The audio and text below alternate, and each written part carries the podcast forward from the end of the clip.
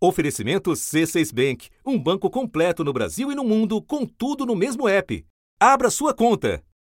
No início dos anos 2000, quase 10% dos lares brasileiros conviviam com a fome. Não tem comida em casa, chuva não veio. Ao longo da década, essa realidade mudou. O percentual de brasileiros em situação de insegurança alimentar grave chegou a 4,2 em 2013 com o índice abaixo dos 5%, a Organização das Nações Unidas tirou o país do mapa da fome no ano seguinte. Mas agora, seis anos depois, regredimos no tempo. Mas em 2020, a fome voltou a atingir 9% da população. Antes da pandemia, já era difícil para muitos colocar comida na mesa. Mas a crise do coronavírus agravou ainda mais esse pesadelo. O arroz ficou 40% mais caro nos últimos 12 meses. O óleo de soja quase 85%. Os brasileiros sentem no bolso que os alimentos estão mais caros. E não é só comida. O gás de cozinha e a energia elétrica também subiram. O aumento do diesel, que tem impacto no valor do frete dos alimentos, tem contribuído para essa alta no preço de hortaliças, legumes, verduras e frutas. A seca e as geadas já impactaram nos preços de julho.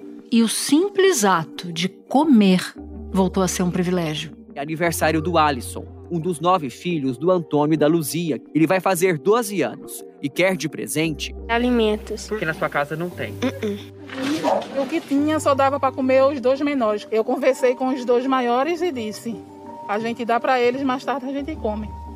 A fome é um sentimento que a gente tem, não só por alimento. Tá? Seu filho está lá caçando comida e você não tem para dar, você sente incapaz, aquilo dói na alma da gente.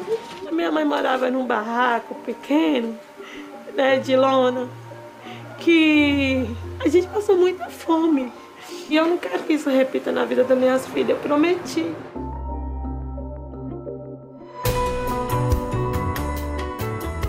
Da redação do G1, eu sou Renata Loprete e o assunto, hoje com Natuza Neri, é o Brasil com fome de novo. O retrocesso de um país que se tornou referência no combate à insegurança alimentar e hoje tem 55% dos lares nessa situação. E o que fazer para garantir que a comida chegue a quem precisa, a quem tem fome? Neste episódio, eu converso com o economista Walter Belic, diretor-geral adjunto do Instituto Fome Zero e professor titular aposentado do Instituto de Economia da Unicamp. Antes, falo com o jornalista Marcelo Canelas, repórter do Fantástico. Quinta-feira, 19 de agosto. Canelas, em 2001 você gravou uma série de nome Fome para o Jornal Nacional e foi uma das reportagens mais impressionantes sobre isso que eu vi na minha vida.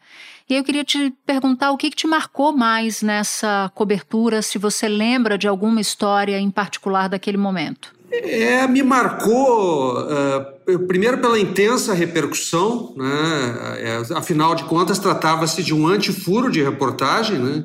todo mundo sabia que isso acontecia, estava diante de, do nariz da sociedade. O que acontece é que às vezes as pessoas se acostumam com o inaceitável, né?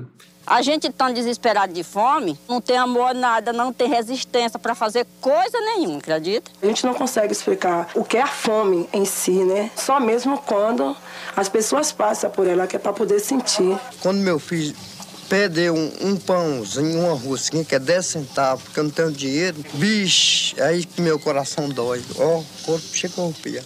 E então a repercussão uh, estrondosa que houve, né? a série foi ao ar numa semana inteira no Jornal Nacional e a primeira reportagem foi ao ar exatamente no dia do aniversário do presidente Fernando Henrique. Ele estava dando um jantar no Palácio da Alvorada quando entrou a reportagem. E o que me marcou mais durante a confecção da reportagem foi a história da Maria Rita, né? uma lavadeira que nós encontramos por acaso no Vale do Jequitinhonha, num lugarejo chamado Baixa Quente, no município de Araçuaí. Nós estávamos passando de carro por uma estrada de chão, quando eu olho no alto da colina um casebre caindo aos pedaços e uma senhora se escorando no casebre. Então eu parei para conversar com ela e, e, fiquei muito impactado com a figura da Maria Rita, né? É, e a, nós ali da equipe, na hora, fizemos uma vaquinha, fomos à mercearia do lugarejo, compramos lá farinha, carne seca, feijão e deixamos lá com a Maria Rita e eu, eu liguei pro, de um orelhão para a prefeitura de Araçuaí e pedi um, uma ambulância. Né? Digo, olha aqui, ó, tem uma mulher aqui na minha frente que vai desmaiar de fome. Enquanto não chegou o socorro, nós fizemos, o, eu fiz talvez uma das entrevistas mais desconcertantes da minha vida. Maria Rita é, conseguiu sintetizar na fala dela né, o, o que é é a grande chaga da desigualdade que provoca a fome no Brasil. Eu estou sentindo né, é, anemia, acho que é profunda. O médico disse que a senhora tem que se alimentar bem, é isso? É. E a senhora diz o que para ele? Eu falei que ele onde é que eu acho. E aí eu tinha certeza absoluta que a primeira reportagem da série que a gente estava preparando seria contar a história da Maria Rita. Né? No dia seguinte, eu estava na minha casa esperando para entrar o segundo episódio. Eh, e aí chegou uma informação de última hora no Jornal Nacional, no Rio de Janeiro. Eu, eu, eu, eu, na minha casa em Brasília, e chegou a informação no Rio de Janeiro de que a Maria Rita tinha morrido. Só que o pessoal não me avisou. Então, quando terminou a segunda reportagem, a Fátima Bernardes, que apresentava o Jornal Nacional, leu uma nota a pé em que ela dizia o seguinte: Ontem, logo após a exibição da primeira reportagem desta série, o Jornal Nacional recebeu telefonemas de todo o Brasil. A maioria oferecia ajuda. E um trouxe a notícia triste. A lavadeira Maria Rita, encontrada por nossos repórteres no interior mineiro no fim de abril, está morta. Maria Rita Costa Mendes tinha 51 anos. Moradores de Araçuaí, Minas Gerais, informaram que ela morreu quase duas semanas depois de gravar a entrevista. O atestado de óbito registra parada cardiorrespiratória provocada por pneumonia e desnutrição intensa. Aí quando eu ouvi aquilo, eu entrei em estado de choque, né? Então foi, um, foi um, um momento assim que você repensa tudo, né? Você repensa uh, a reportagem, que você repensa o país que a gente vive, você repensa por que, que a gente fez isso se a Maria Rita morreu, né? E aí você vê, né, Natuza, a gente 20 anos depois, depois de alguns avanços uh, limitados, mas, mas avanços, de repente a gente tem que tratar desse assunto 20 anos depois, né? É realmente uma situação que, que nos faz pensar. Você voltou a fazer, 20 anos depois, portanto, uma reportagem sobre o mesmo assunto: brasileiros com fome.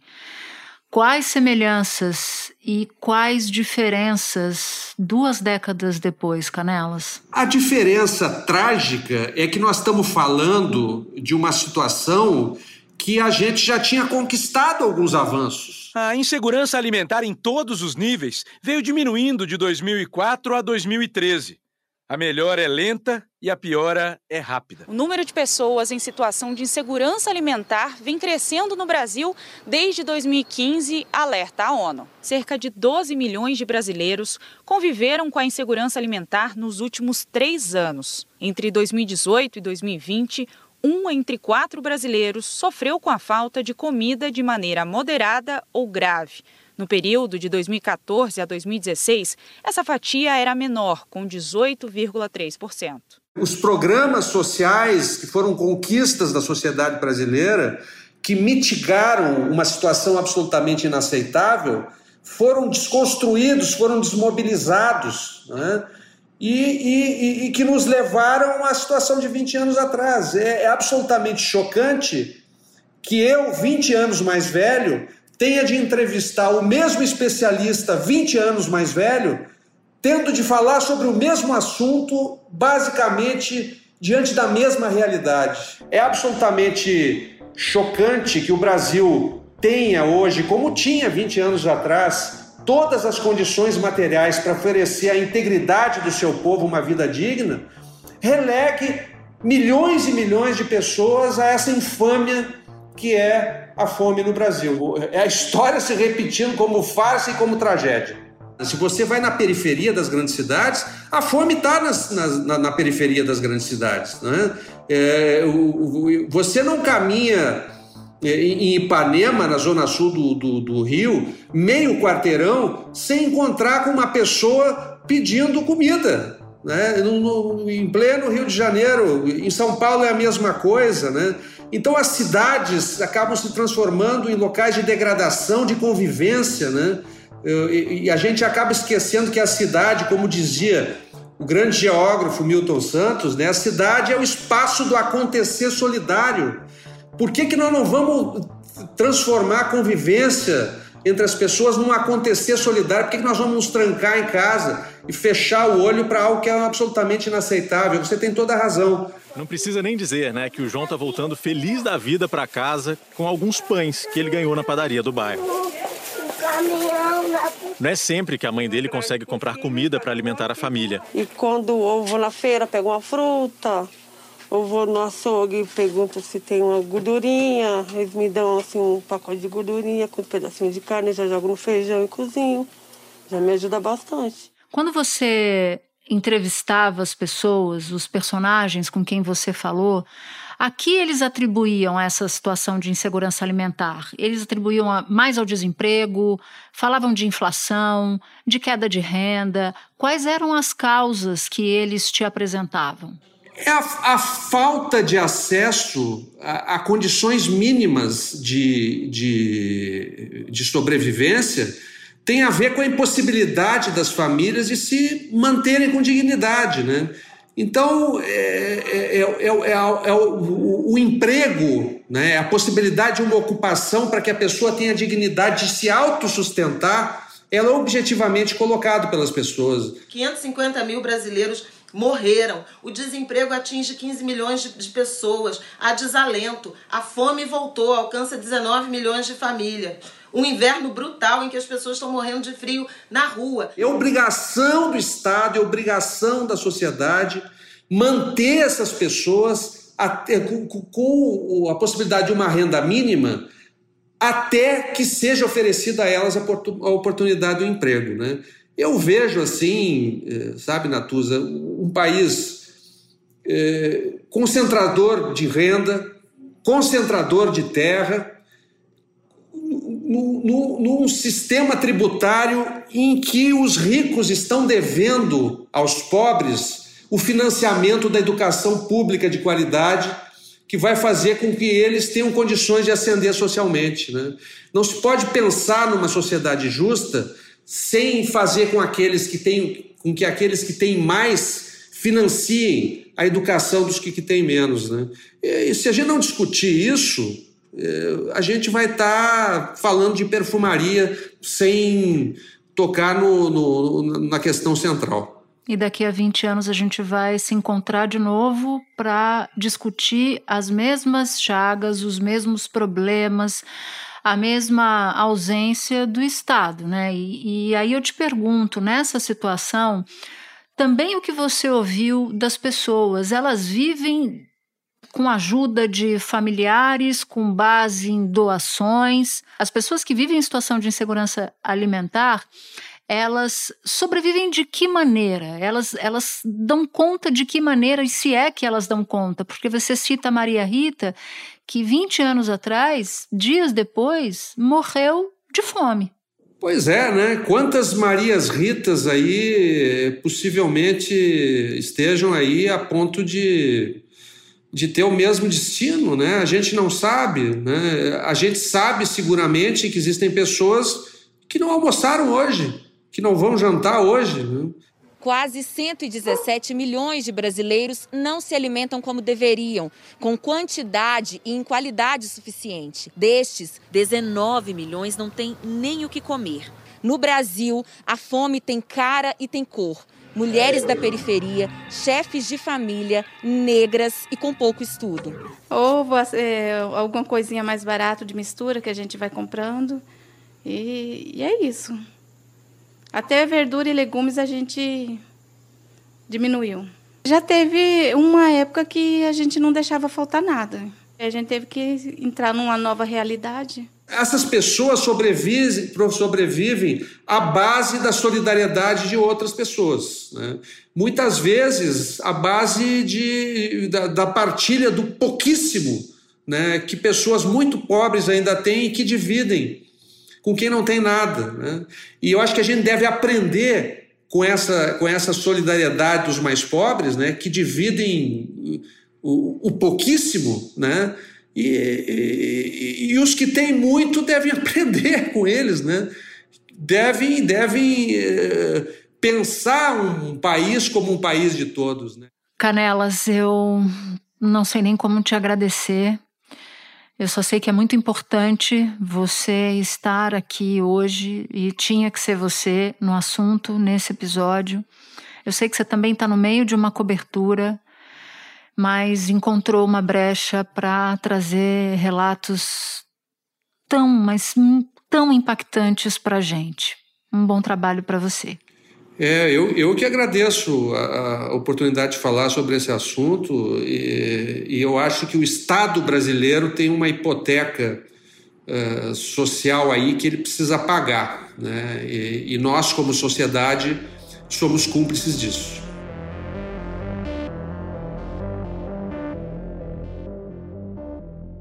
Walter, a fome e a insegurança alimentar voltaram com tudo no Brasil. Tem uma pesquisa da rede Pensan mostrando que em 2020 a gente voltou ao patamar de 2004. Então, eu queria te perguntar em que momento isso começa a acontecer e quais foram as causas para esse retrocesso todo? Por que, que a gente andou para trás dessa maneira? Essa questão é, dessa virada já começa um pouco antes. Muita gente costuma associar o, o aumento da insegurança alimentar com a Covid-19, mas não é verdade. É, nós já tínhamos é, verificado uma situação bastante complicada já na POF 2017 e 2018. O Brasil está de volta sete anos depois ao mapa da fome da ONU. Os dados divulgados no fim do ano passado pelo IBGE são de 2018, quando ainda não tinha pandemia. A situação atual é pior. A pesquisa ainda mostrou que houve uma queda no consumo de alimentos saudáveis, redução de 85% nas famílias entrevistadas em situação de insegurança alimentar. Então você tem uma melhora da situação até 2014, aquela POF de 2013, 2014, e depois de 2017 e 2018 começa a aumentar levemente. E aí você tem várias causas para isso, e não só é, a pandemia que acabou agravando. No Brasil, quase a metade das pessoas ouvidas disseram que os hábitos alimentares mudaram durante a pandemia. Esse número sobe para 58% entre famílias com crianças e adolescentes abaixo dos 17 anos. Você cita 2017 ali como um momento de inflexão. Eu queria tentar entender quais são as hipóteses de causa disso. O que, que acontece nesse período que acentua essa, essa curva ou esses tantos passos para trás? Bom, você tem dois determinantes importantes. Um deles é a questão econômica que está por trás. Então, efetivamente, a partir de 2015 e 2016, tivemos uma desaceleração, crescimento do desemprego crescimento da pobreza. É, isso foi acompanhado por questões ligadas à renda das famílias, um dado importante que é o congelamento ou descasamento do salário mínimo com os aumentos de preços. Você deve lembrar que já em 2015 e 2016 há uma pequena aceleração da inflação a inflação de 2015 foi de 10,67%, bem acima do teto da meta do governo, que era de 6,5%. Foi também a inflação mais alta desde 2002. E o outro determinante é, é o desmonte das políticas públicas. Então, é, a insegurança alimentar foi combatida diretamente por um conjunto de, digamos, 50 programas muito potentes que tentaram atuar em cada uma das franjas dessa questão da insegurança alimentar. A partir do momento em que eh, nós temos uma desarticulação do setor público, a partir do momento em que se cria o teto de gastos, por exemplo, o teto de gastos vai impactar diretamente sobre o gasto social, eh, há uma desarticulação.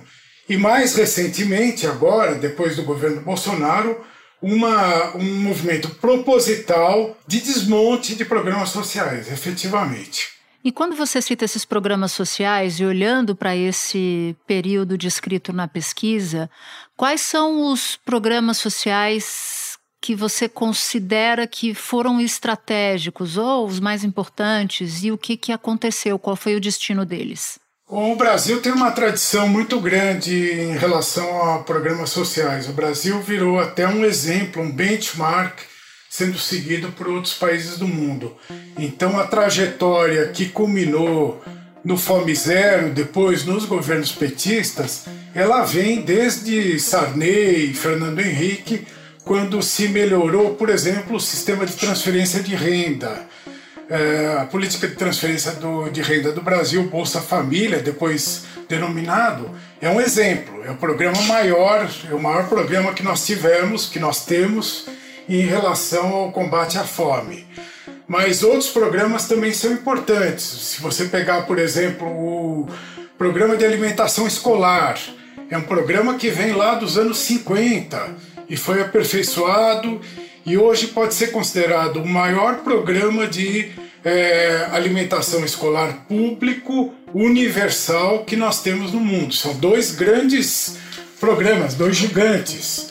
Além disso, nós temos outros programas aí na área rural, como o PRONAF, o PAA, que é o Programa de Aquisição de Alimentos do Governo Federal, é, programa de cisternas no Nordeste, os programas de bancos de alimentos, cozinhas comunitárias. Tinha um arsenal de programas que, se você olhar para o orçamento e, e para o empenho que foi feito nos três, quatro últimos anos, você vai ver que tende a zero. Tem um dado que me impressionou muito que em 2020, 9% das residências conviviam com a fome. E aí quando você olha, vira o holofote para a área rural, você vê que chegou a 12. E aí vem um contrassenso na minha cabeça, porque como assim a fome e a insegurança alimentar são ainda maiores no meio rural, porque é onde você tem condição de produzir pelo menos uma parte daquilo que você precisa para se manter? Olha, esse é um paradoxo, e é um paradoxo que nós temos aqui no Brasil já desde muito tempo. Todas as pesquisas mostram que a insegurança alimentar grave no meio rural é maior do que a, no meio urbano, em torno de 50%, se a gente comparar as duas porcentagens mas é bastante comum também observar em outros países do mundo. A FAO, a Organização para a Agricultura e Alimentação da ONU, estima que 10% da população global, cerca de 768 milhões de pessoas, passaram fome em 2020, um aumento de 118 milhões em relação a 2019. Mais de 2,3 bilhões de pessoas não tiveram alimentação adequada durante todo o ano. As crianças pagaram um preço alto. Em 2020, mais de 149 milhões de menores de 5 anos sofriam de atraso no crescimento. Esses é, moradores do meio rural, eles não têm uma rede de proteção social tão bem constituída quanto na cidade. Ou seja, embora a pobreza na cidade seja muito grande, é, você tem oportunidades de emprego, você tem solidariedade, você tem é, possibilidade de conseguir uma cesta básica, coisa que não acontece no campo. É, além disso, se confunde muito a ideia de que o residente no campo é um agricultor, é um fazendeiro, quando na verdade você tem uma população enorme moradores do campo que são apenas residentes no meio rural, são trabalhadores, muitos trabalhadores sem carteira assinada, é, com informalidade. Eu queria só continuar nesse tema do paradoxo, porque o Brasil é sempre lembrado como uma potência agrícola que alimenta o mundo. E aí, mais da metade dos domicílios daqui conviveu com algum tipo de, de insegurança alimentar no ano passado. Então, queria te ouvir sobre esse, também sobre esse paradoxo. Não há uma relação direta entre as duas coisas. O Brasil desponta como o maior produtor mundial de alimentos. No Brasil, apesar da crise mundial, a produção rural não parou garantimos a segurança alimentar a um sexto da população mundial. É, você bem notou que nós temos aí 55% da população em situação de insegurança alimentar, leve, moderada ou grave. No nosso país, quase triplicou o número de pessoas pobres ou extremamente pobres nos últimos seis meses. Hoje, três em cada dez brasileiros vivem algum nível de insegurança alimentar, que é a definição para falta de dinheiro para comprar comida. É, o que se observa é que a insegurança alimentar ou a segurança alimentar é composta por vários pilares a disponibilidade, que seria a possibilidade de você ter alimento na mesa das pessoas, é um dos pilares. Agora, para ter o alimento na mesa das pessoas, você precisa ter o acesso. E o acesso é garantido por renda, a pessoa tem que ter dinheiro para comprar, ou por programas sociais que permitam o acesso, abram o acesso, como por exemplo as crianças que recebem uma uma refeição na escola, ou o trabalhador que tem um programa de alimentação do, do trabalhador, o PAT, que funciona muito bem, é, com refeitório na, na fábrica ou no local de trabalho.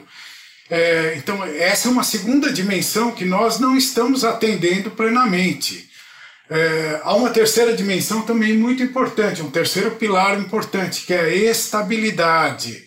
Ou seja, não basta ter a, o alimento e o alimento estar tá acessível, mas ele tem que estar tá acessível o tempo todo. E o último pilar, a comida tem que ser boa, tem que ser inócua, tem que ser. É, não é um resto de comida, não é uma, uma farinata que vai resolver o problema da alimentação. Então, este conjunto de coisas é que formam a segurança alimentar de uma população é, produzir mais não quer dizer nada. O Japão é, é um país que tem uma produção agrícola muito pequena e mesmo assim não há questões de insegurança alimentar. E não se sabe de uma dona de casa japonesa que tenha que pagar mais por produto porque o dólar aumentou ou porque o preço de uma commodity está mais alta. Então, há uma, uma intermediação que é feita pela política pública pela regulação pública. Um dos pensamentos que, que mais me atormenta é a ideia de uma criança ter fome e não ter o que comer. Uma mãe não ter como dar de comer para o seu filho, um pai não ter como colocar comida na mesa, mas é sempre um pensamento ou um sofrimento, porque a gente pode chamar assim, é, que leva a uma perspectiva individual. Então, eu citei a criança, o pai a mãe. E eu queria que você trouxesse luz para o aspecto coletivo disso. O que, que significa o custo da fome, aliás, o que é, qual é o custo da fome para um país, para o desenvolvimento de uma economia, por exemplo. Existem vários estudos que são conhecidos aqui na América Latina. Nós tivemos um longo estudo que foi feito pela CEPAL, inclusive, é, em países da América Central, que mostra que o custo da fome nesses países estaria em torno de 3, 4, 5% do PIB, dependendo do país. É, é, é bastante, é muita coisa, 3% do PIB. E a ideia é sempre comparar com quanto custaria, em termos de política social, para tirar essas pessoas da fome. A gente pode dizer que se é, o custo de um programa está abaixo dos 3 ou 4%, estaríamos no lucro, estaríamos ganhando em trazer essas pessoas para uma vida saudável. E o que, que, quer dizer o custo da fome? Né? Quer dizer, um, uma produtividade mais baixa dos trabalhadores, das pessoas, um nível educacional mais baixo, custos de saúde e de assistência social altíssimos que vão aumentando. Né? custos de adaptação dessas pessoas ao mercado de trabalho. Há uma série de custos aí que a gente pode ir agregando e chegar num valor que, que acaba mostrando a, a dificuldade de um país superar o subdesenvolvimento. E o que, que precisaria ser feito ontem, de imediato, para combater pelo menos a insegurança alimentar, porque você mesmo disse que há níveis, né? A pesquisa mostra níveis: moderado, leve e grave. São esses os recortes? Sim, sim, sim. É, na realidade, você tem uma situação de urgência na qual não é possível ficar discutindo ou perdendo muito tempo com projetos de lei, substitutivos, etc. Tem uma questão emergencial que nós temos que resolver. E essa questão está sendo resolvida de alguma forma através de doação de alimentos ou mesmo auxílio emergencial, que foi uma, uma ajuda razoável para as pessoas em situação crítica. Embora uh, o auxílio emergencial tenha sido é, uma descaracterização completa dos programas de transferência de renda. É, na verdade, um auxílio que você dá onde não tem nenhuma é, é, organização, se praticamente se despreza o cadastro único que foi feito, há problemas de focalização, 6 mil militares receberam auxílio emergencial, uma série de problemas. Né? Mas, de qualquer forma, você tem que dar uma ajuda emergencial para as pessoas e tem que garantir a alimentação de alguma forma. Agora se discute em auxílio gás. Isso é fundamental para tentar é, rapidamente reverter a situação. E, num segundo momento, é, retomar uma série de programas sociais que foram bem sucedidos. É, reajuste de salário mínimo, é, uma, volta dos programas essenciais, que são os programas de transferência de renda, os programas de bancos de alimentos, os programas de restaurante popular, programas de cisterna, cozinhas comunitárias, há um conjunto de coisas aí que estão prontas, né? Já existe legislação, existe base para isso, basta apertar um botão e fazer as coisas funcionarem. Exatamente. Walter, muito obrigada por você compartilhar o seu conhecimento, o seu olhar sobre esse tema que é tão importante para todos nós. E gostei muito da dimensão que você deu de país sobre o custo da fome no país. Então eu te desejo boa sorte no seu trabalho. Obrigado, Natuza. Obrigado a todos os ouvintes.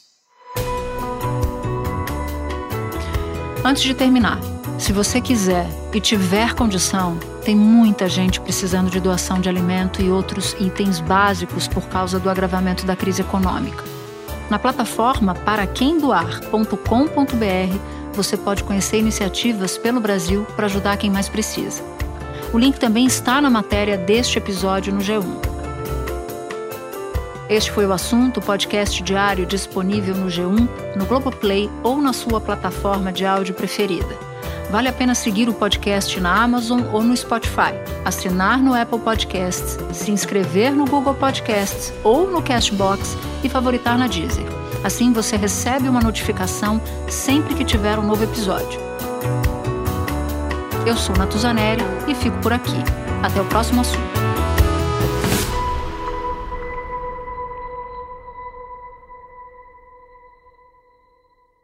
Você no topo da experiência financeira que um banco pode oferecer.